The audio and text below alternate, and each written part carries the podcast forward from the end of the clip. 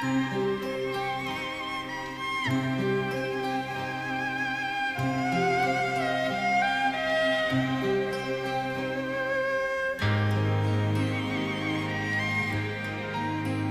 蜓与喜马拉雅的听众朋友们，大家好，我是易清。电影《Loving Vincent》演出不久，被感动的不仅仅是我一个人，百分之一百画画的人，或者广义的说学过美术的，包括艺术类，都会被感染，然后呢，哭得稀里哗啦的。尤其是那些在欧美留学的搞艺术人。可能更有共鸣。学纯艺的 （fine art） 或者有人说是 pure art，有着坚实的素描和色彩绘画基础的人，一定会哭。为什么呢？Annie 毕业于英国爱丁堡和伦敦大学金斯密斯学院，纯艺专业 （MFA）。我们聊过去的中国和英美发展的历史。以及如今艺术的发展趋势，也聊当代艺术的方向和未来的方向。聊着聊着呢，就说到了伦敦和纽约，而法国巴黎和意大利佛罗伦萨似乎已经是了过去式。梵高这部电影，不太了解绘画基础和色彩颜料构成的人呢，一般很难看懂这部作品。为什么这么说呢？因为它表现的不仅仅是绘画，中间穿插的编剧和故事虚构内容，以及如何用光影和动画的处理呢，都是这一部作品与其他动画作品或者说是真人演绎的作品有不一样的地方。但是会有一半画画的人可能太在意这幅作品的制作和画法了，所以在看电影的时候，可能更多的注重了。梵高的技法，甚至于包括那些不是梵高画的，由当代的电影后期制作人按照他的笔触所描绘的那些片头场景啊，当然这部作品里面也包括一些几个模特和真人演绎的角色，最后用颜料我们混合进行电影的合成所拍摄出来的油画效果。一个常规思维呢，主要是画画的人太注意。绘画的技巧和笔触的表现了，所以有一半的吸引力可能会被画面所吸引，而那些非但不是画画的人呢，反而更注重电影的情节。现在的八零和九零后这一代的艺术思维早就已经被头脑风暴打开了，不再是中国央美那一套。国美的色彩呢，对当代艺术的色彩感觉往往是高于央美的。我们这边指的央美就是中央美院了，国美呢就是中国美院，其实也就是以前的浙江美院。我们称为北派南派吧。那么央美的设计呢，在世界艺术圈其实仍然有一席之地。比如前段时间出的这个设计纸雕啊，我在深圳雅昌艺术中心、雅昌的艺术中心看过有日本设计师的类似作品。那么究竟这个纸雕设计源于日本，还是说央美李洪波先创创作出来的，不得而知了。但是形式感呢，还是蛮美的。那么在卢浮宫和奥赛博物馆，或者是荷兰。观看过梵高真迹四十多幅的人呢，包括我在内呢，很难会把这些油画作品构造成一个故事。也就是说，我们不得不佩服这个波兰画家兼导演多格塔·科别拉与其团队在设计构思编排当中的巧妙。虽然部分的故事情节是虚构的，呃，也没有得到什么验证，但是依旧呢，它不影响我们对后人梵高死亡的猜疑。以及后半生他创作灵感来源的感慨，看似这部作品取得了巨大的成功，但是英国批评家乔纳森·琼斯呢却不这么认为。在一篇文章当中，他直言不讳说：“我们应该把梵高从流行文化的陈词滥调当中解放出来。”他的意思好像是说，整天讲的梵高，难道没有其他艺术家吗？我把他的三个批评论点总结一下啊。他的那些义愤填膺的论调呢，仿佛就像昨天刚跟梵高通过电话一样。第一点，他是说这个故事纯属虚构，不应该是如此不尊重事实，因为梵高没有说把耳朵送给一个妓女这样一个子虚乌有的事情。当然，我们有待研究了。第二个呢，是说电影当中虽然用了很多大量的梵高原作，但是绝大部分场景图是后人参考梵高的笔触来求一个神似在画的。第三呢，他说能不能放一下梵高，关注一下其他人，因为梵高已经是一个艺术巨匠，梵高博物馆门口排的队也在不需要更长了。那么为什么人们还不把目光投向其他人呢？啊，比如说拍一出与鲁本斯有关的动画呢？那么他的这个三个论点综合而言来论呢，我倒并不觉得在制作电影的时候有什么问题。原因呢是在制作电影的画面和设计当中，需要有这样的人能理解梵高绘画的特色，然后另运用，因为梵高的特点太明显了，所以临摹也好，创作也好，接近于他类似风格的话，还是比较容易看看起来是梵高的作品的，所以。即使在深圳的大丰村这样的人工机器一条龙流水作业呢，也是可以模仿出他的作品啊！记住，我这里说的是模仿啊，因为呢，我倒不是说赞同怎么样去模仿或者是涂鸦，因为你画的像不代表是艺术品啊，画的像是也许是产品和生产的商品，它不是艺术，在画家和艺术家眼里。油画是有色彩的，在画匠和工人眼里，它只有颜料。那么常人的肉眼是很难分辨什么是艺术，什么是商品，什么是行话的。那么这个议题呢，我们今后再议。偶然在电影院，我们会看见某些人在开场不到十分钟就离开了，请不必为之感叹，因为那是一群不需要艺术的平庸的人，生活的幸福感啊，与对艺术的理解息息相关。绝大多数人。生活在茶余饭后与艺术毫不相关的世界当中，所以我们也也我们也不必强求每一个人懂艺术或者是接受不一样的精神世界。我呢也并不想顺着英国评论家的思维去讨论应该不应该拍摄梵高，因为关于达芬奇和梵高的电影作品很多，因为是个人就知道达芬奇啊，是个人也知道是梵高。但是普通人，绝大部分普通人并不能分清楚谁是莫奈，谁是马纳，谁是塞尚，谁是鲁本斯，谁是梵高，谁是高更，谁是毕加索。他们的绘画在某一些程度上有类似的成分，但是绝大多数人还是知道梵高的。所以呢，电影它是一个商品嘛，按照道理讲也是需要商业回报的。所以我们可以理解他不得不选择一个最家喻户晓的角色。故而呢，我并不认为拍电影人的选择梵高时候有什么过错。如果我们抛开商业运作，或许我会赞同这个英国批评家的论点。但是大的方向呢，其实是圈内人其实并不需要电影美术去普及艺术文化了，而圈子外的人呢，也其实看不懂。所以谈何影响力呢？还不如去好好体验一下梵高的创作人生和他死前一辈子都没卖出去的画。唯一一幅卖出去的画，《红色葡萄酒园》曾曾经卖了四百法郎。但是梵高死后呢，却成为了一个艺术历史里程碑的人物，而且划分了古典主义近现代艺术后印象主义的方向，甚至于后期影响到塞尚和当代的艺术。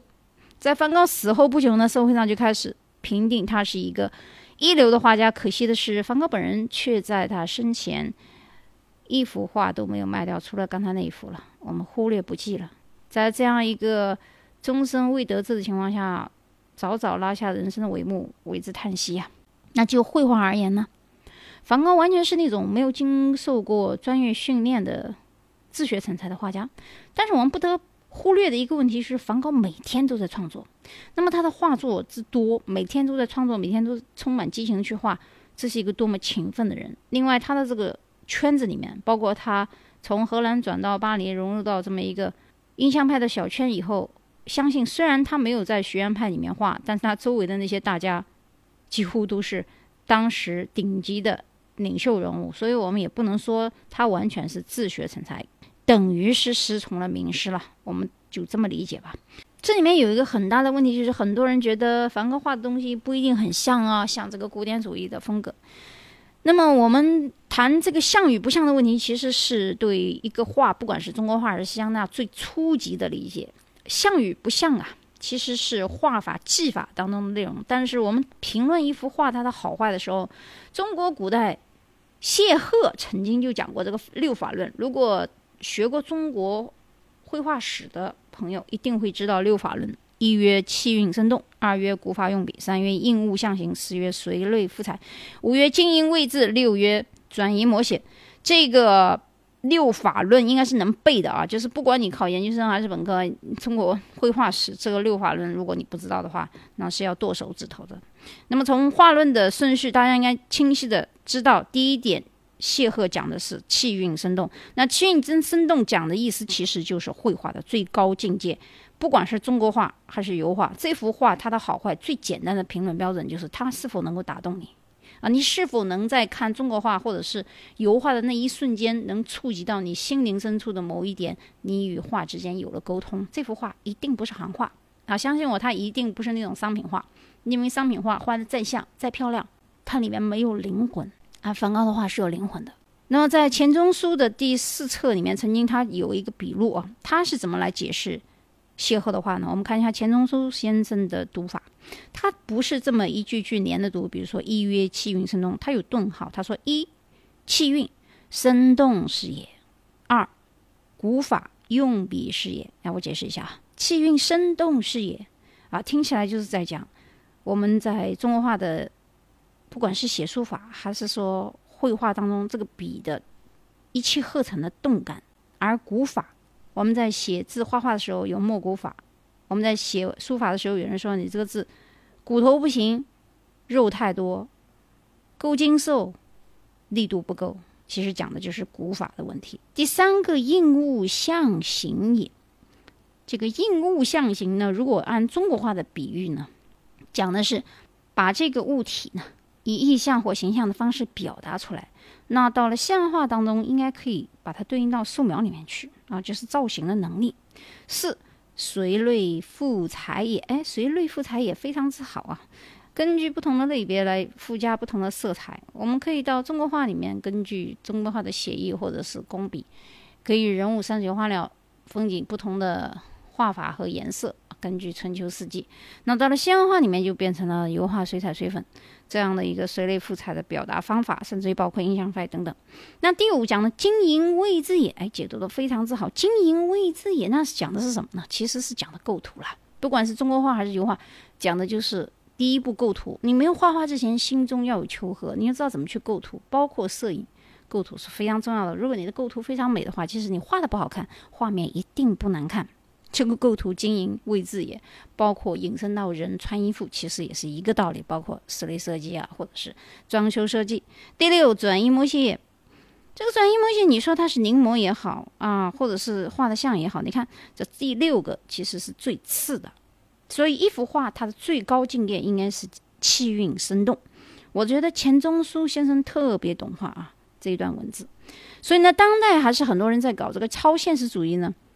就非要跟画画的跟照片一样，其实已经脱离了绘画发展的轨迹。那你不如去拍照片好了。因为古典主义啊、超现实主义啊，外国人都拿玩过了。那卢浮宫里面好多超现实主义、古典主义画的那些油画，我相信这辈子当代没有几个人能画到大师级那样的作品。虽然说有的人画的很像啊，是很像照片，但是那又怎么样呢？啊，没有气韵，不生动。啊，还不如像梵高这样，能够在瞬间表达我的情感。我很喜欢，不管是中国画还是油画，在瞬间能够运用自如的绘画，而不是用尺去描啊。现在当代很多不会画画的人，或者会画画的人，他非要去用描笔啊，或者是投影仪啊等等借助工具去画画，这是画画吗？你能不能就是拿一支铅笔，或者说拿一支水粉笔、水彩笔、油画笔，随心而欲的去画呢？毫不客气的讲呢。那些曾经去过卢浮宫或者奥赛博物馆、纽约大都会以及洛杉矶盖蒂博物馆，或者是佛罗伦萨美院，你们都会知道，当代在绘画技法上其实是无法超越古人的啊！不管是表现主义还是印象派这些巨匠，我们又何必一模再模呢？多此一举呢？那难道说我们今人就不能画过古人吗？当然不是了，因为现在我们和过去在比较，可以拼比的就是你的思想表达和各种各样的方式嘛。我们在表达一幅画的思想境界的时候，当代人可以用的媒介太多了，不限于形式。而梵高就属于这种可以把精神世界画出来的一流画家。故而，我觉得当代人在还在搞画画的话，不管你是搞绘画，还是搞纯艺，还是搞其他的 design，应该多提高一下艺术修养，表达内心的情感方式当然是不限制。所以呢，当代艺术的发展在原来的意大利和法国巴黎左岸消失了。佛罗伦萨美院和巴黎国立美院已经里面已经没有会画画的研究生了，因为因为我刚从法国巴黎和佛罗伦萨学美美院回来，这一个月之内我看到很多学生根本就不会画画，都是抽象主义，那绘画的都是一些文物修复专业。所以现在当代艺术中心基本上已经转移到纽约和伦敦，而在英国发展的方向呢更纯粹一些啊，学术派的。而美国纽约发展方向与商业更为结合。所以当前几天 Google 人工智能再次回归中国的市场的时候，我们很多人注意到百度也在做人工智能的研究。虽然这个人工智能看起来好像似乎与艺术毫不相关，但是它的起源和发生恰恰是从图片识别大赛 ImageNet 开始的。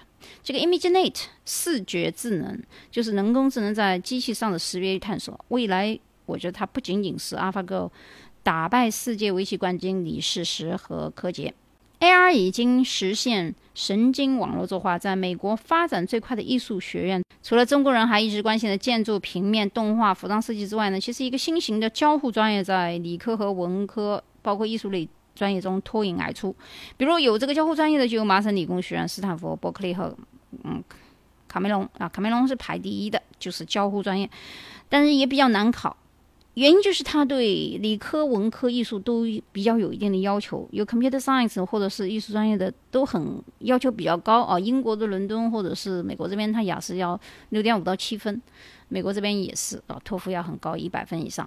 虽然目前这个专业在中国好像不大容易找工作，因为在美国如果是欧美学 design 的，很容易平面找那个高薪工作。但是交互在未来在美国市场，我相信它和人工智能的结合非常之贴近。在美国和欧洲，它的前景会和人工智能一样大受欢迎。所以希望听我节目的有慧根的人，如果还在考虑儿子女儿的专业方向的时候呢，如果你是在学艺术的话，或者是工科。跟计算机有关的，不妨考虑一下人工智能和交互专业。我们看见的呢，不仅仅是梵高跳动的颜色，我希望大家也能看见画面背后那双忧郁深情的眼睛。梵高一生终其所至，却没有达到他死后的人生顶峰的状态。那么，很多人在思考一个问题，就是我们是否要忍受画家一辈子的孤独和孤寂呢？甚至于是穷困潦倒呢？这个问题我留给大家去思考吧。那我们的人生在感悟伟大艺术的同时，执着并且坚持自己的选择，走出一条非凡之路。好，今天的节目呢就到这里，我们下一期再见。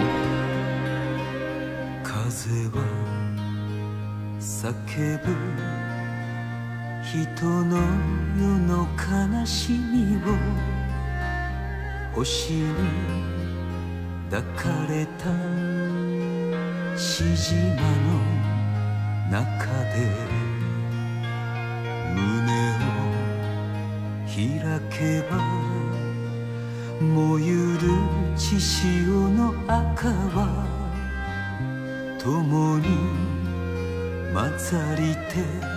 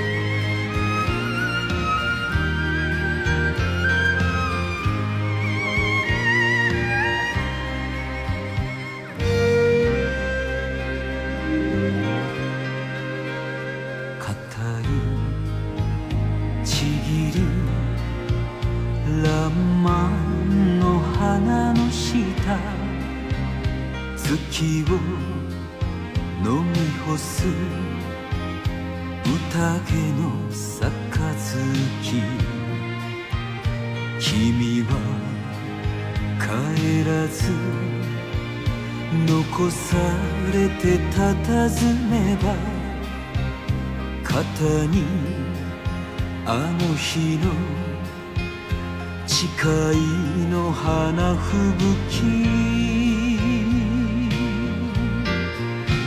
人は信じてそして破れて人は信じてそして生きるもの。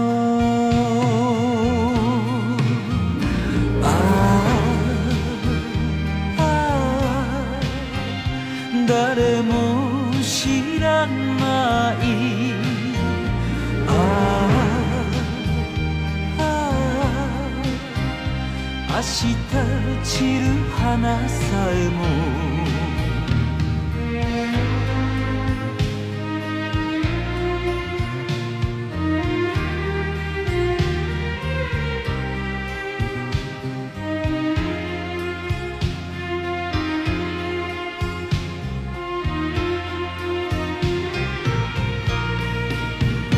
国は破れて城も破れて草は枯れても風は泣き渡る。ああ誰も知らない。ああ風のその姿を。ああ花が